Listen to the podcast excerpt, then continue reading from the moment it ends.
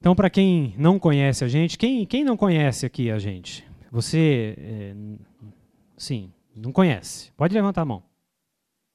Acho que poucas pessoas, três. Né? A maioria vê a gente aí na igreja, né? Passando por aí. Então, essa, essa é a minha família, eu, a Júlia, a Milena e, e a Keila, né?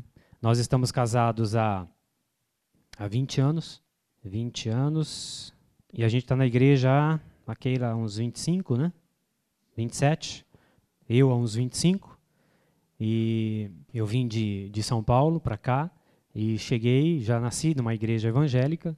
E quando cheguei na igreja, a igreja ali na, na rua Itapicurus, na Vila Nova, quando eu olhei para Keila, ela olhou para mim, ela já se apaixonou por mim na hora, né? E aí eu fiz uma de difícil, tal, assim, né? Não vou entregar assim tão fácil a, a rapadura. E aí deu no que deu, né? Estamos aqui. E é um prazer muito grande estar com vocês. Né? Nós estamos assumindo né, essa área, como já foi falado. E, e, a gente quer fazer tudo com muita excelência. O Adriano e a Gis, que fizeram o quebra-gelo, são os supervisores que estarão, que estarão assumindo né, vocês, no lugar do Sidney e da Gi, que também serviram vocês com muito amor, não é isso?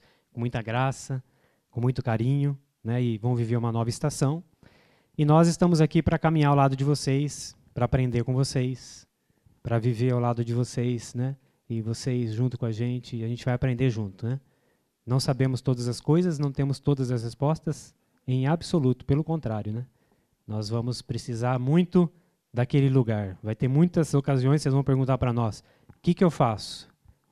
Vamos lá para a sala de oração. Vamos lá para a presença de Deus e Deus vai falar com a gente. Amém? E é uma, uma alegria muito grande. Né? E orando por esse tempo, falei, o que, que eu vou falar né, para esse povo? Logo na primeira vez, assim, né, numa conferência de Salvemos a Família.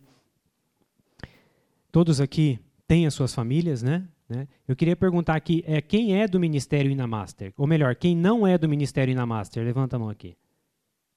Nossa, tem bastante gente ó, que não vem no Ministério. Né? O restante já vem nas células do Ministério.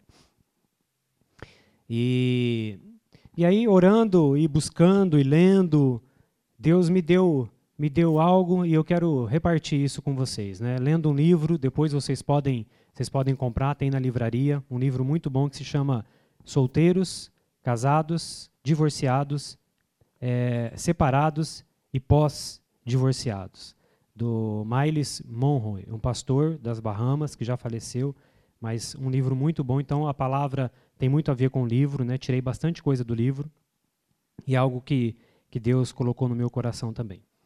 Então vamos lá. Ajustando a nossa visão com o propósito de Deus, né? É, todos nós temos uma visão de mundo, uma visão das pessoas, né? Uma visão uh, daqueles que estão ao nosso redor, uma visão da igreja, uma visão de Deus, né? E Deus tem um propósito para nós. E a, visão, a nossa visão está é, intimamente ligada com o nosso propósito. Aquilo que eu vejo, aquilo que eu consigo enxergar, provavelmente vai se tornar um propósito na minha vida. Então eu consigo ver alguma coisa, eu consigo visualizar, vislumbrar, né, uma oportunidade, por exemplo, de emprego, né, um trabalho, uma profissão, né, que você já tem, você visualizou aquilo um dia no passado e aí você foi em busca daquele, daquele sonho, daquele propósito, virou um propósito. Então, ah, o que eu quero falar com vocês mais ou menos é, é sobre isso, é ajustar a nossa visão com o propósito de Deus. Se eu tossi algumas vezes, viu gente, vocês me perdoem, tá? Que tem uma tosse chata que não quer sair. Você enxerga bem? Naturalmente? Não? Tem um monte de gente falando não, mas não usa óculos? Ué, não estou entendendo. Hã? Vai fazer? É. Eu não posso falar nada, viu, gente? Porque eu também tô, já cheguei nessa nessa fase. Eu achei que nunca ia precisar disso. Sempre cheguei muito bem, mas se eu chegar aqui já não, já não enxergo, já tenho que ficar assim. Dizem que o teste para você saber se você enxerga bem é você pegar um livro, uma, né? E aí se você esticar o braço, Pode ir no oftalmo que você já está precisando de óculos. Eu já estou assim, já tô, se chegar aqui já embaça, né?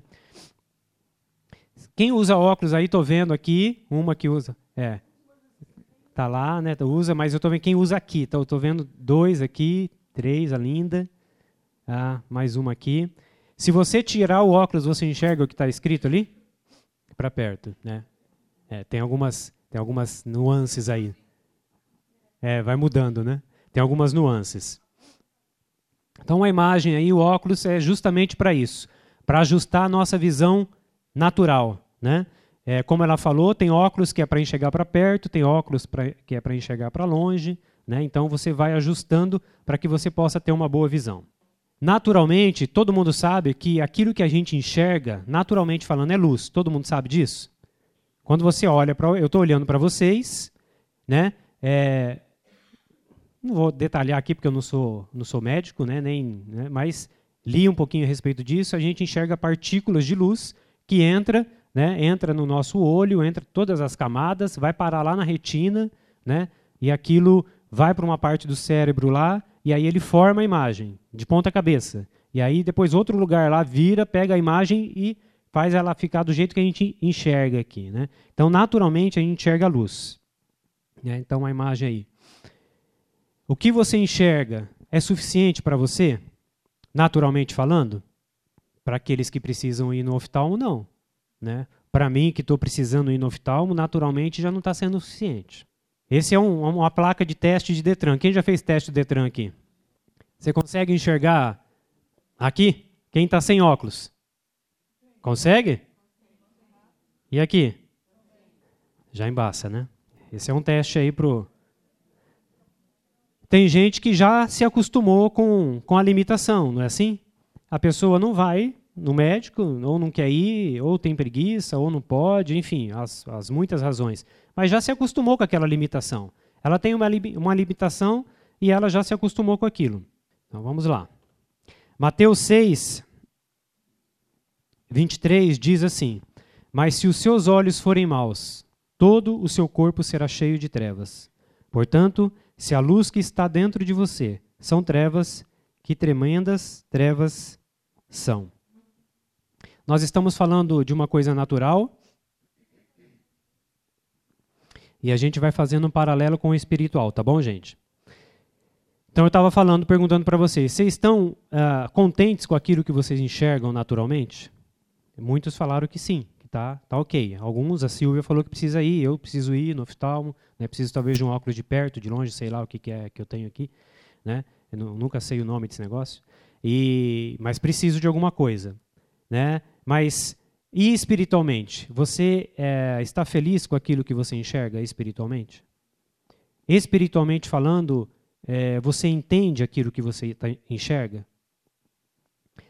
O texto diz: Mas se os seus olhos forem maus, todo o seu corpo será cheio de trevas. Portanto, se a luz que está dentro de você são trevas, que tremendas trevas serão. Então, só para a gente meditar e a gente vai seguir, depois vocês vão entender por que, a gente está falando sobre isso. Qual é o seu propósito de vida? Então falamos de visão, vamos falar sobre propósito, né? Talvez eu vou falar algumas coisas aqui, falei assim, pastor, mas eu, é, eu já tenho 40 anos, eu já passei dessa fase.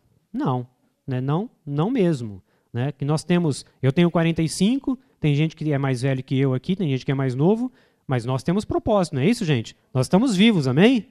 Estamos vivos, temos propósito, temos sonhos. Deus tem colocado sonho no nosso coração. Então, hoje, olhando para a sua vida, qual que é o seu propósito de vida?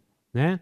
Naturalmente, se você pudesse falar, puxa, hoje eu tenho um propósito, eu tenho tanto de idade, mas eu quero alcançar tais coisas.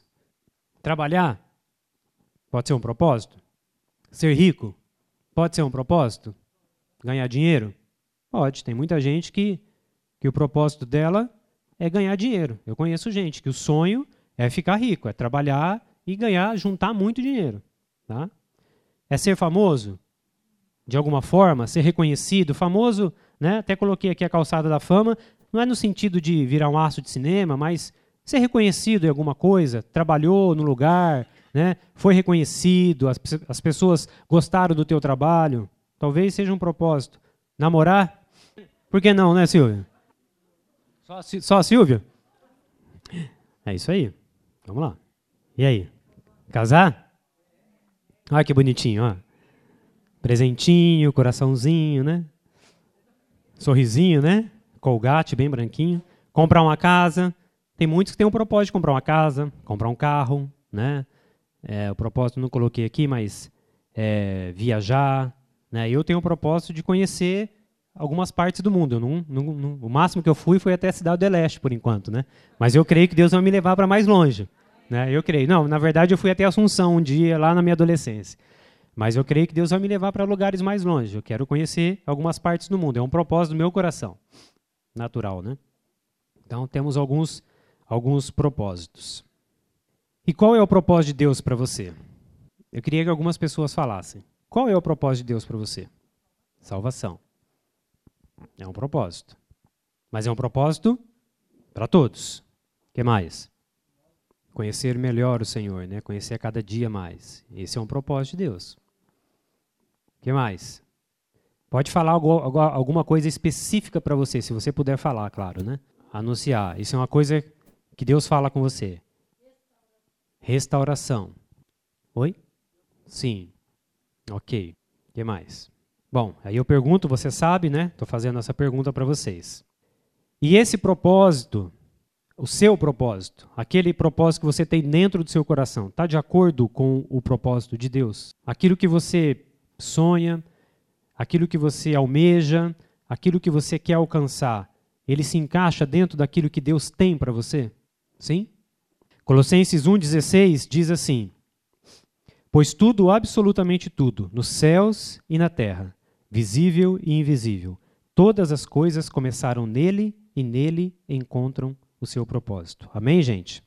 Então, todas as coisas, nos céus, na terra, aquilo que você vê, aquilo que você não vê, tudo tem um propósito debaixo da terra. Nada acontece por acaso. É claro que aí a gente, é, nós não vamos entrar nessa questão, mas as nossas decisões afetam muita coisa daquilo que Deus tem. Deus tem um propósito, mas no meio do caminho tem as nossas decisões. E as nossas decisões vão nos afastando do propósito de Deus. Né? E nós sabemos disso. Então vamos lá. Então vamos ver um, um videozinho bem rapidinho aí. Amém? Quem já assistiu esse filme? Maioria, né? Hugo Cabré? Então fala assim para a pessoa que está do teu lado aí. Você não é uma peça extra. Deus tem um propósito para você. Aconteça o que acontecer, né? Ou o que já tenha acontecido. Deus tem algo para você. Deus tem algo para mim, né? Então vamos lá. Vamos para o texto base daquilo que eu quero falar com vocês. Ajustando a nossa visão com o propósito de Deus, Gênesis 2,15. Tomou, pois, o Senhor, Deus, ao homem e o colocou no jardim do Éden para o cultivar e o guardar. Então, essas três palavrinhas aí é, é, em negrito são palavrinhas que eu vou trabalhar com vocês importantes. Tá? Deus é, tem propósitos para cada um de nós e é isso que nós queremos ver, ajustando a nossa visão de acordo com a ótica de Deus para entender os propósitos do Senhor. A palavra colocou no hebraico é a palavra nasha, nasha, não sei se é assim que fala, né? E o seu significado é conduzir, guiar. Então Deus, ele forma o homem, ele vai lá, ele pega o barro, ele desenha o homem, né? E faz o homem bonito. Imagina como devia ser Adão, feito das mãos do Senhor, né? Devia ser o cara, né? Aquele o mais de todos, porque foi feito exatamente pelas mãos do Senhor. E aí Deus pega Adão, Adão e coloca no jardim, mas ele não, é, ele não coloca assim, despeja. Não. Ah, o hebraico ele traz uma, uma, um significado muito maior. Né? Ele conduz Adão ao jardim do Éden. Ele guia Adão até o jardim do Éden. É. Deus conduziu Adão para o paraíso. Deus conduziu Adão para um lugar de prazer. Né? E Éden significa exatamente isso: paraíso, prazer, delícia, delicadeza, joia, enfeite. É isso que significa Éden. E foi para esse lugar que Deus conduziu Adão para um lugar de prazer, para um lugar de desfrutar as delícias do Senhor, as obras das suas mãos, daquilo que ele tinha acabado de fazer. Deus conduziu Adão para uma joia, um lugar especialmente criado para ele, um lugar único, um lugar de valor, um presente especial. E eu fico imaginando, é, não sei se vocês já tiveram curiosidade de imaginar como, como seria esse jardim. Né? Imagina como devia ser lindo esse lugar. Como devia ser lindo. Não tinha pecado, não tinha nada. Devia ser é, algo maravilhoso. Talvez. Eu tentei achar algumas fotos para tentar ilustrar, mas eu acho que eu não vou conseguir. Né? Mas alguma coisa nesse sentido. Ó. E eu trouxe bastante imagem, gente, trouxe o filme para vocês não dormirem, tá? Porque eu sei que é 5 horas da tarde, 5 e meia, né? Horário de soninho, né? Eu sei, porque lá em casa é assim, né, amor? Né? Aquele gosta de tirar um cochilo nessa hora, né? Então, para vocês ficarem acordados. É, de sábado, né? Porque de semana não dá, né? E quando dá de sábado também, né, gente? Então tem aí a imagem. Olha que jardim gostoso viver num lugar desse. Né? Ou num caminho desse, um jardim com um caminho igual a esse, né? Olha que maravilhoso. Então, o jardim do Éden devia ser algo espetacular, maravilhoso, sem é, sem condições de descrever, né? E aí eu faço uma pergunta para vocês. Hoje, aonde Deus tem colocado vocês? Vocês sabem? Para onde Deus tem guiado vocês? Vão pensando nessas perguntas. E aquilo que Deus tem, tem feito, tem proposto para vocês, vocês têm conseguido andar nesse caminho? Qual jardim Deus te colocou? O Salmo 23 diz assim: O Senhor é meu pastor, de nada terei falta. Em verdes pastagens me faz repousar e me conduz a águas tranquilas. Restaura-me o vigor, guia-me nas veredas da justiça por amor do seu nome. Mesmo quando eu andar por um vale de trevas e morte, não temerei perigo algum, pois tu estás comigo, a tua vara e o teu cajado me protegem.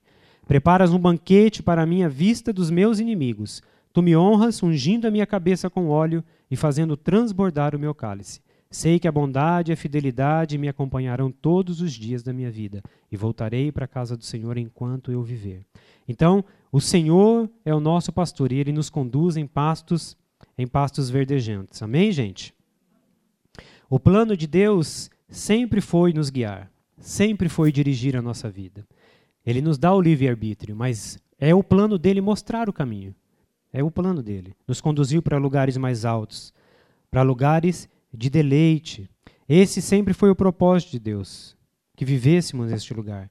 E para Adão também era o propósito de Deus. Deus nunca criou o homem e o jardim do Éden, mesmo ele sendo onisciente, sabendo que iria acontecer, Deus não criou Adão para que acontecesse o que aconteceu. O propósito de Deus era que Adão vivesse naquele lugar eternamente, desfrutando da presença do Senhor. Era o propósito de Deus. Deus tem colocado cada um de nós em lugares especiais nele, né? Especiais. Deus tem permitido que apesar de nós, a gente experimente grandes coisas, grandes coisas no Senhor. É, então, com qual com qual propósito Deus colocou Adão no jardim? Qual era aquele? Qual era o propósito, né? Então a gente vai falar, a gente vai falar disso, né? E eu quero quero dizer para vocês, de fato nós não sabemos o que cada um vive ou passa, né? Talvez você se perguntaria, você falaria assim, ah, pastor, mas você não sabe o que eu vivo, né? Você não sabe o que, que eu passo. Talvez esse jardim não, não, não é bem um jardim bonito igual esse. Tenho passado por dificuldades, né? Mas Deus sabe. Deus sabe, Deus quer conduzir a gente para um lugar especial nele. E quando eu falo um lugar especial, gente, eu não estou falando um lugar natural. Estou falando da presença do Senhor, né? Aqui o jardim era um lugar físico mais do que físico, era um lugar da presença do Senhor, um lugar de desfrutar da presença do Senhor. Né? Então, o nosso Deus é poderoso para fazer muito mais do que nós podemos pensar. Né? E eu não quero perder o tempo da visitação na minha vida. E eu creio que nenhum de nós queremos perder. Não é verdade? Nenhum de nós queremos perder. Então, qual é o propósito de Deus é, quando ele colocou Adão lá no, no, no Jardim do Éden? Né? Então, o versículo de Gênesis diz que ele tomou e colocou para fazer o quê? Para cultivar e guardar.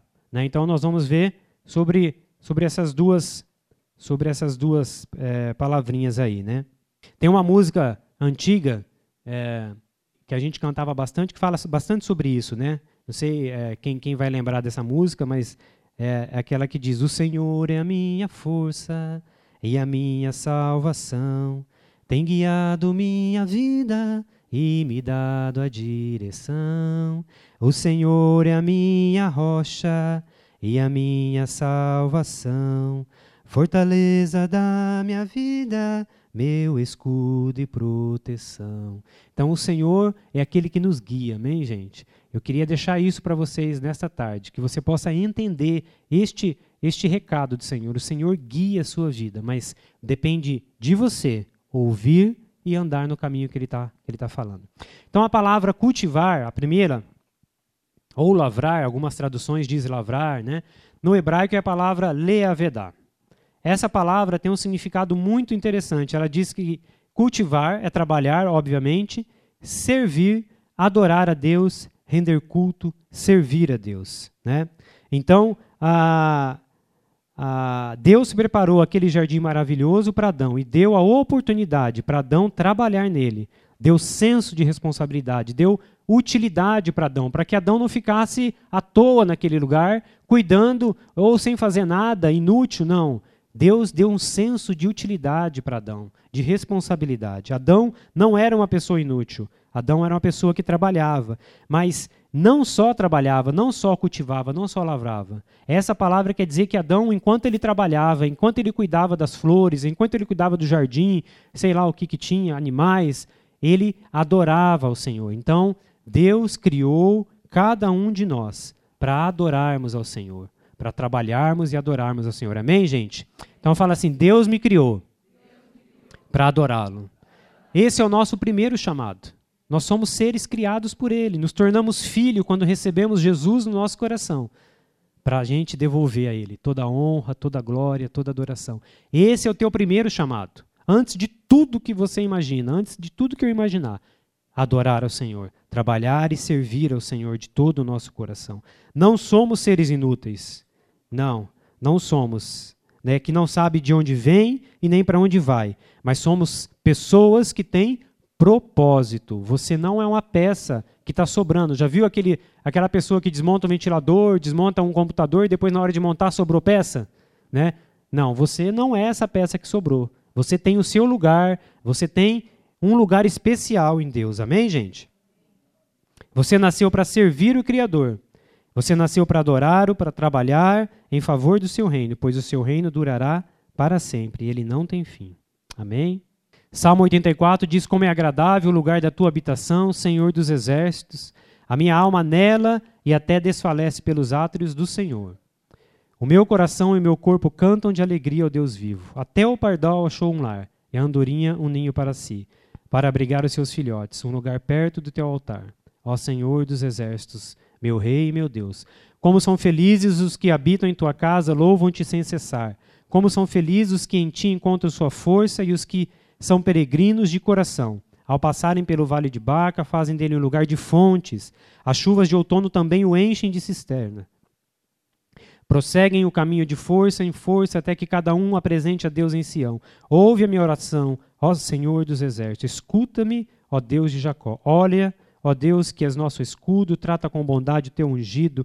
Melhor é um dia nos teus átrios do que mil noutro lugar. Prefiro ficar à porta da casa do meu Deus a habitar nas tendas dos ímpios.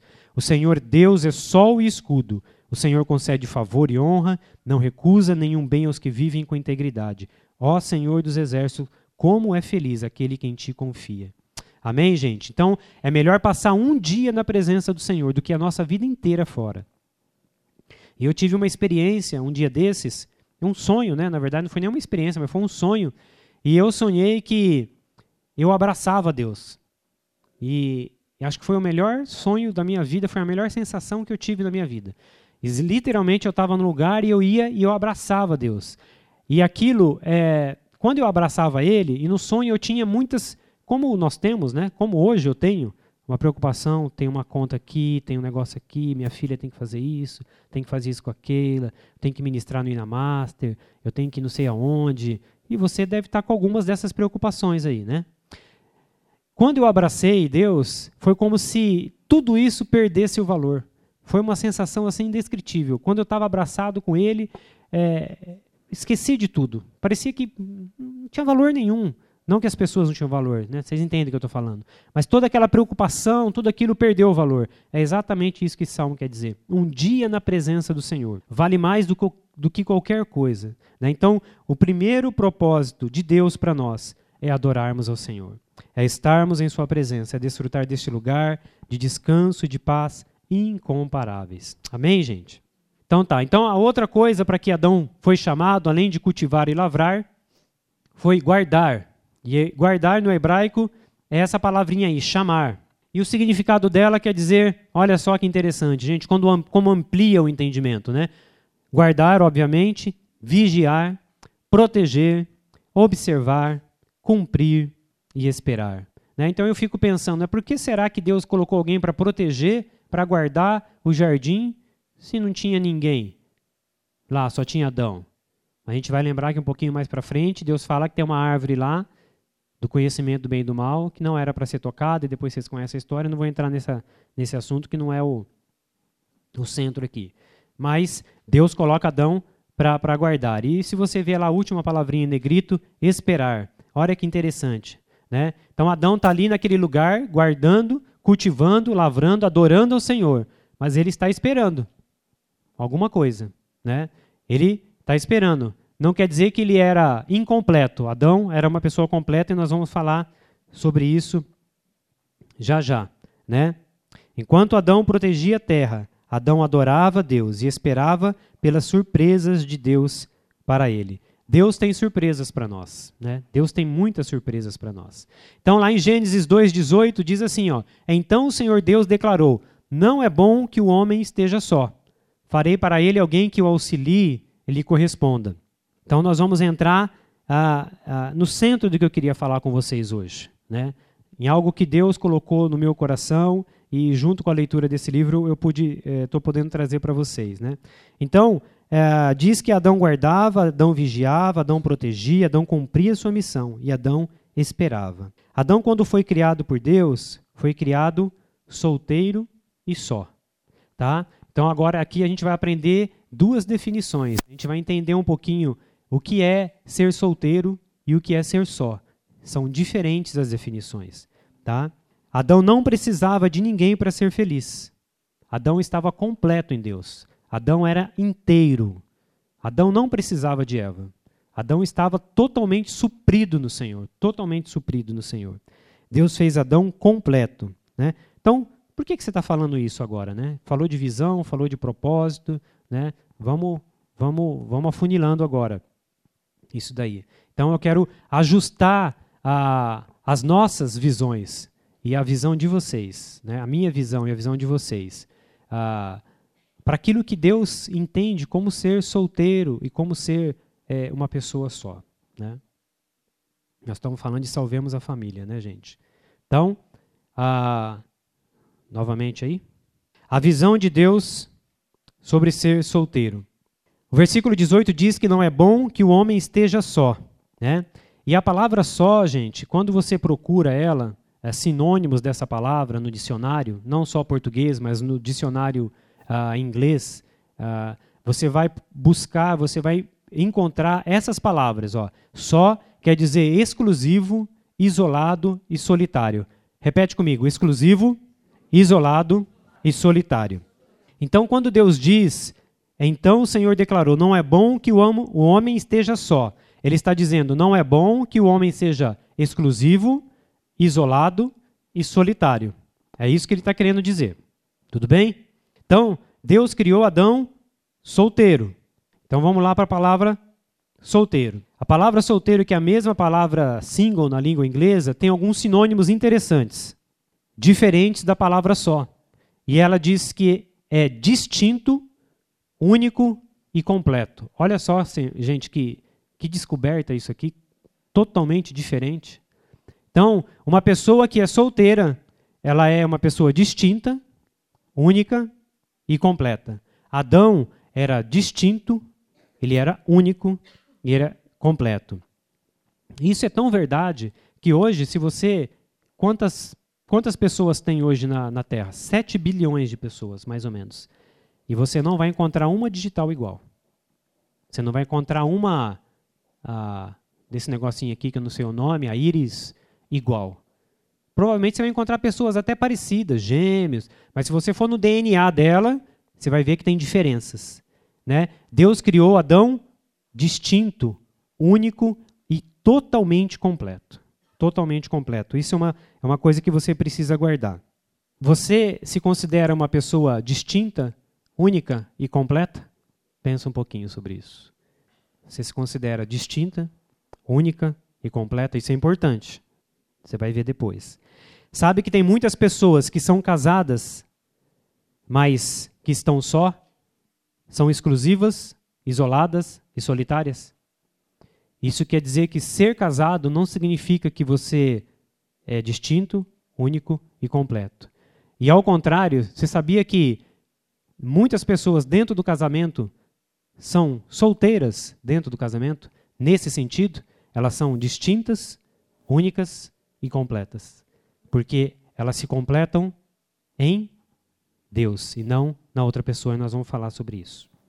Estão compreendendo? Então tá bom. Deus diz que não é bom que o homem esteja só, ou não é bom que o homem esteja exclusivo, isolado e solitário. Mas é bom que o homem esteja solteiro, ou seja, distinto, único e completo. Assim, é vital que você entenda que ser solteiro, ou seja, distinto, único e completo, é absolutamente essencial e serve como fundamento não apenas para o casamento, mas também para todos os outros relacionamentos. Por que, que eu estou falando isso com vocês, gente?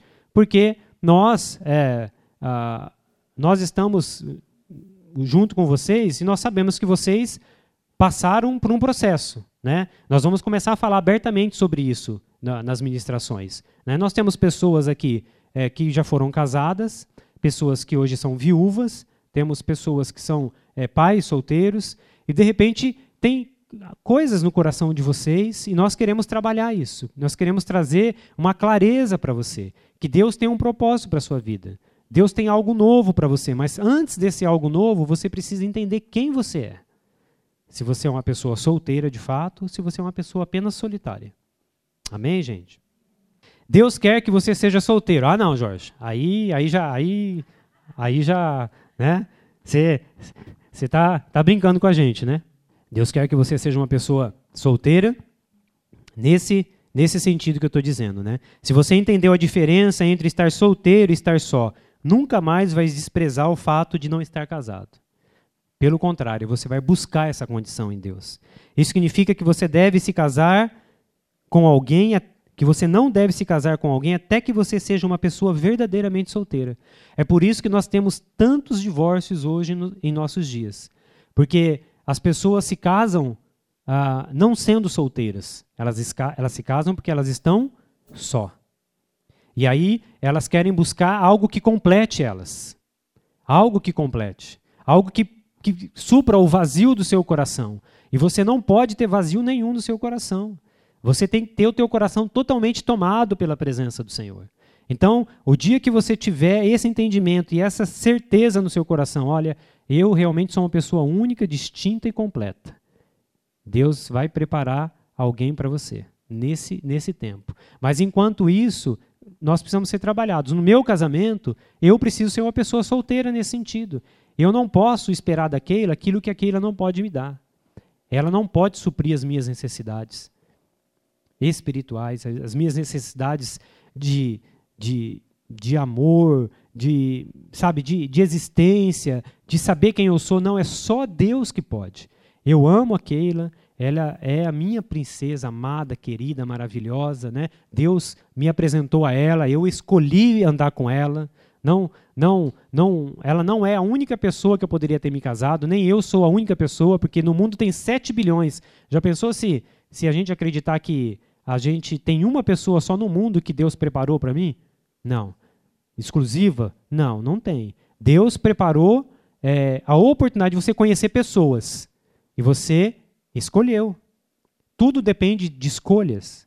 Né? Então, mas a minha dependência não é nisso. A minha dependência não é no meu casamento ou numa amizade. Quantas vezes, e a gente está vivendo isso com a nossa filha mais velha, né? Amizades na escola, aí tem algumas amizades que assim, né? É, é, amizade suga, né? É, fica com ciúme, né? É como se fosse. É, quem já viveu isso aqui na adolescência? Né? Eu já vivi, já vivi com com, com amigos, que aí eu queria que ele fosse só meu amigo, não queria que ele fosse amigo do outro. Né? Aí ficava. Então, a gente quer que é, a, a nossa necessidade seja suprida nas pessoas, e não, e não será. Né? Adão sabia quem ele era, Adão cumpria o seu papel. Adão era completo em Deus. Adão era feliz apesar de estar só. Ele estava só, mas ele nem sabia disso. Ele estava intertido. Tanto que a palavra diz que quando ele fez Eva, o que, que ele fez com Adão? Mas antes dele tirar, o que, que ele fez? Adormeceu Adão. Adão estava ocupado, Adão estava trabalhando, Adão estava preocupado. Não, não, Adão estava pensando nisso. Então Deus adormeceu Adão, e aí ele tira a costela de Adão e ele faz a, a, a, a mulher de Adão. E aí Deus coloca Eva na frente de Adão. E Adão escolhe, né? E aí Adão diz: Esta será a carne da minha carne. Né? Não foi uma imposição de Deus. Adão fez uma companheira, a palavra fala, uma companheira idônea. Então nós precisamos entender isso. Né? Mas Deus é, percebeu isso que eu acabei de falar, que Adão é, não era bom que Adão estivesse só, exclusivo, isolado e solitário. Deus não queria isso. Né? E, e aí Adão faz Eva. Né? Então, se você não. É, faz? Deus faz a Eva. Se você ainda não sabe quem você é, o que você vai dar para outra pessoa? Não é verdade? Se você não entende que você é distinto, único e completo, né? Se você tem coisas, como é que você vai trabalhar isso num relacionamento? Então você precisa ser inteiro em Deus. Inteiro, totalmente inteiro. Amém, gente? Adão sabia quem ele era, cumpriu o seu papel, né? Então, a partir de agora, o seu objetivo é estar mais solteiro do que nunca, tá bom? Tá bom, gente? Então, esse é o objetivo de cada um de nós de vocês e nós no casamento. Eu preciso estar completo para que eu possa adorar o Senhor, completo nele, e assim fazer a minha esposa feliz. Porque se eu esperar dela o que ela não pode me dar, se ela esperar de mim o que eu não posso dar para ela, nós vamos ser infelizes. Amém? É muito perigoso no casamento quando uma pessoa doente casa com outra pessoa doente. Portanto, é mais importante ser solteiro do que ser casado. Em outras palavras, quero dizer que nada é mais importante que Deus em nossas vidas. Amém, gente? É mais seguro não se casar se você ainda não é plenamente solteiro. E o que estou dizendo não é nada diferente do que a gente fala aqui na igreja. Só estou mudando alguns termos, trazendo algumas definições né, para vocês, que a nossa felicidade não está em qualquer coisa. Né? E eu estou falando aqui de relacionamento, mas eu posso falar de um trabalho. Não posso? Posso falar de um bem? Posso falar de um cachorro? De um gato? Posso falar do quê? De um filho? Talvez toda a tua expectativa, todos os teus sonhos, todos os seus propósitos estão direcionados para o teu filho. Tudo na sua vida é o seu filho. E nós, como somos pais, nós precisamos tomar cuidado com isso. Né? Qual é o nosso propósito? O nosso propósito é adorar o Senhor, é servir ao Senhor. E nós precisamos é, ter isso em mente. Amém? A gente precisa descobrir a nossa própria singularidade. Adão não sabia que precisava de alguém. Então, quando você chegar nesse ponto de não precisar de mais alguém para que a sua vida seja completa, única e distinta, então você estará pronto para o casamento. Amém? Então, eu queria que você guardasse isso no teu coração. Se você tem esse sonho ainda de se casar, né? Tem gente que já está resolvido nisso, né? Tá tranquilo, né? Beleza. Mas tem, eu sei que tem gente que tem esse sonho, né? Então, você precisa encontrar esse lugar. Você precisa ser completo em Deus. Você precisa buscar essa singularidade em Deus. Quanto mais você fica perto de Deus, mais você ouve os segredos de Deus. Mais Deus fala coisas que você não ouvia. E aí você tem um, uma direção. E aí você anda naquela direção. E aí você está na vontade de Deus. Né? E aí, se Deus preparar alguém para você, colocar na tua frente, você vai poder escolher com clareza. Mas se você é, bem, você vai servir ao Senhor do mesmo jeito, da mesma forma. Amém, gente? O que eu estou querendo dizer para vocês é assim: independentemente de como nós estamos, nós precisamos ir para o lugar da presença do Senhor e adorar o Senhor neste lugar. Amém? Estou terminando, tá? Vantagens dessa etapa da vida. Né? Então, vantagem de estar solteiro. Todo mundo aqui já, a maioria aqui já casou, né? E hoje não está mais, mas hoje está está está solteira. Grandes homens e mulheres de Deus fizeram o seu trabalho enquanto solteiras, né? Exemplo, essa mulher aqui, a Corrie Timbum, é uma holandesa. Ela trabalhou na época da, da, do nazismo, né, do Holocausto. Ela e a família dela salvou centenas de pessoas, família cristã. Né? Salvou centenas de pessoas no nos campos de concentração. Essa mulher nunca foi casada. C.S. Lewis, quem conhece C.S. Lewis, escreveu a série aí, As Crônicas de Nárnia. Ele escreveu a série dele, é, toda essa série ele escreveu antes de casar. Então, gente, o que eu quero dizer para vocês é assim: vocês podem produzir para o Senhor. Vocês podem viver, não precisa ficar esperando né, algo acontecer. Ah, quando já viu aquele negócio assim, né? Quando acontecer isso, aí eu vou fazer. Não necessariamente nesse assunto, né? Ah, quando quando eu tiver tal coisa, eu vou começar o regime. Enquanto eu não tiver isso, a gente faz muito isso. Né? Ah, quando eu mudar de casa, aí eu organizo a minha casa. Ah, quando eu tiver um guarda-roupa melhor, aí eu mudo as coisas. Faz agora o que você precisa fazer. Né? Faz agora. Né? Martinho Lutero também construiu grande parte né, do que ele tinha antes de casar, ele casou. João Calvino também. E na palavra nós temos Ezequiel, Daniel, Elias, Eliseu, Paulo, né, mais conhecido apóstolo Paulo, que não se casou, né? E a gente não sabe qual é o espinho na carne dele, né? Lembra que Paulo tinha um espinho? E aí ele fala para Deus tirar aquele espinho e aí Deus responde o que para Paulo? A minha graça te basta. Deus estava querendo, em outras palavras, dizer para ele assim, ó, nada vai te completar se não for eu. É isso que Deus está querendo dizer para Paulo. A minha graça te basta. Você não precisa. Nós não sabemos qual é. Mas quem sabe não era um desejo de se casar? Não sei. Esse era o chamado de Paulo. Não estou dizendo que é o chamado de cada um de vocês, de nós. Não, cada um tem um chamado, um propósito. Mas o que eu quero trazer para vocês é essa, é, é essa, essa, essa verdade para que vocês busquem ser distintos, únicos e completos no Senhor. Eu vou falar bastante que você vai sair com isso gravado na, na mente. Né? Cumpra o propósito de Deus para você agora. Amém, gente? Viva intensamente os planos de Deus para você nesse dia, né? Faça agora o que Deus tem para você. Não fica esperando as coisas acontecerem, né? Nós podemos produzir e é essa a nossa intenção do nosso coração, enquanto pastores né, desse ministério, junto com, com os supervisores, junto com os líderes, né? É que a gente possa sabe, ir para cima mesmo, fazer as coisas para o Senhor como vocês têm feito, que a gente sabe que vocês têm. Mas nós queremos juntos fazer mais para o Senhor. Né? Enquanto a gente ora e busca e coloca diante do, de Deus os nossos questionamentos, né? as nossas, os nossos sonhos, as nossas dificuldades, nós vamos falar para Deus: eu tenho isso aqui, mas isso aqui não vai me impedir de olhar para o Senhor, de focar o Senhor né? e de caminhar nessa direção. Mateus 6,33 diz: Mas buscai primeiro o reino de Deus e a sua justiça, e todas essas coisas os serão acrescentadas. Então vocês entendem que eu não estou falando nenhuma coisa diferente do que a palavra do que nós temos ouvido, né?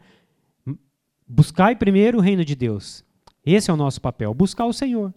O resto vai acontecer. Mas o que acontece é que no meio do caminho a gente não consegue. E por que a gente não consegue? Nós precisamos meditar nisso. Nós precisamos refletir. No meio do caminho tem uma pedra. Tem uma pedra no meio do caminho. Naquela pedra a gente tropeça. E aí a gente esquece de Mateus 6,33. Eu preciso buscar primeiro o reino de Deus.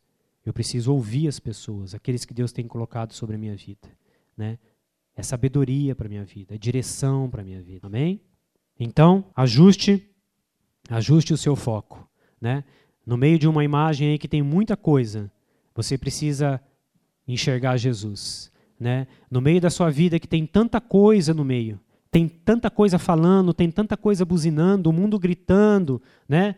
tantos sentimentos, tanta coisa. Ajuste o seu foco em Deus. Jesus é a fonte da nossa vida. Amém? Deus se alegra com a pessoa solteira, né? Quando Deus encontra uma pessoa distinta, única e completa, ele consegue fazer muito através dessa pessoa. Ele encontra né, como ele diz de Davi: Encontrei, achei Davi, achei né, aquele que tem um coração voltado para mim. Né? E aí ele realiza a sua obra. Né? E olha que Davi não era ninguém perfeito, a gente conhece a história de Davi. Né? Então, mas ele achou, ele tinha um coração né, naquele lugar. Né? O casamento é maravilhoso, mas somente quando duas pessoas estão de fato solteiras, completas em Deus. Ser solteiro é o estágio mais importante do desenvolvimento humano e é o alicerce do plano de Deus para a família. E é importante isso, gente, porque Deus criou primeiro o homem, depois veio a família. Amém, gente? Então, primeiro ele criou uma pessoa inteira, completa, resolvida.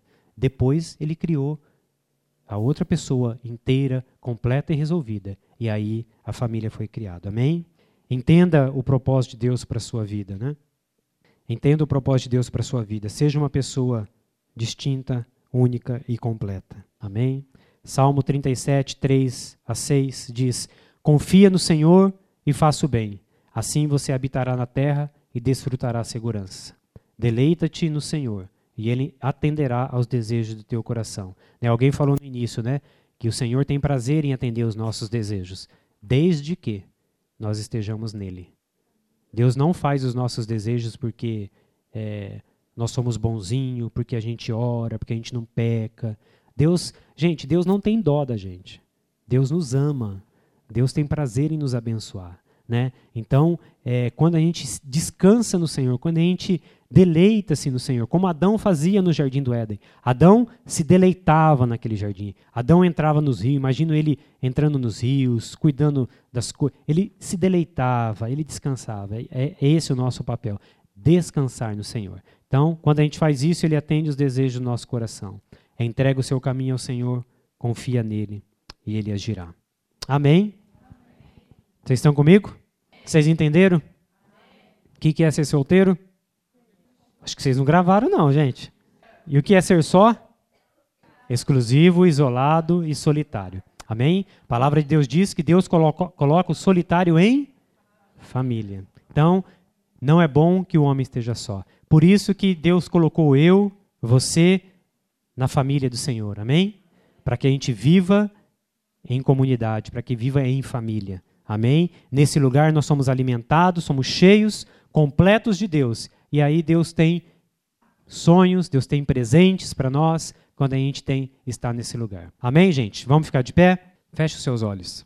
Senhor, nesta nesta tarde, Pai, nós louvamos o teu nome, Deus, pela tua palavra que é sempre viva e eficaz. Senhor, e nós queremos declarar, Senhor, que todos nós aqui dependemos do Senhor. Nós não dependemos, ó Deus, de nada que é externo, Senhor, de nada que, que não seja a tua presença, Pai. Dependemos de Ti, Senhor, e eu quero declarar sobre a vida de cada um aqui, sobre a minha vida, Pai, que nós desejamos ser pessoas distintas, únicas e completas no Senhor. Deus, queremos estar, ó Pai, neste lugar onde a gente recebe direto do Senhor como uma árvore que está plantada, que recebe, recebe a seiva, recebe os nutrientes, recebe, Senhor, toda, toda a vitamina necessária para que ela possa crescer e frutificar, Senhor. Que cada pessoa que está neste lugar, Senhor, esteja, Senhor, plantado neste lugar, Senhor, da tua presença, buscando no Senhor, Senhor, buscando e almejando este lugar, para que nunca, em nenhum momento de suas vidas, elas procurem, Senhor, respostas em outra coisa que não seja a tua palavra, que não seja a tua presença, Senhor. Abençoa-nos nesta tarde, abençoamos a reunião da noite, Senhor, que o Senhor possa continuar falando aos nossos corações, ministrando a tua graça, ministrando o teu favor, ó Pai, sobre a tua igreja, em nome de Jesus. Amém.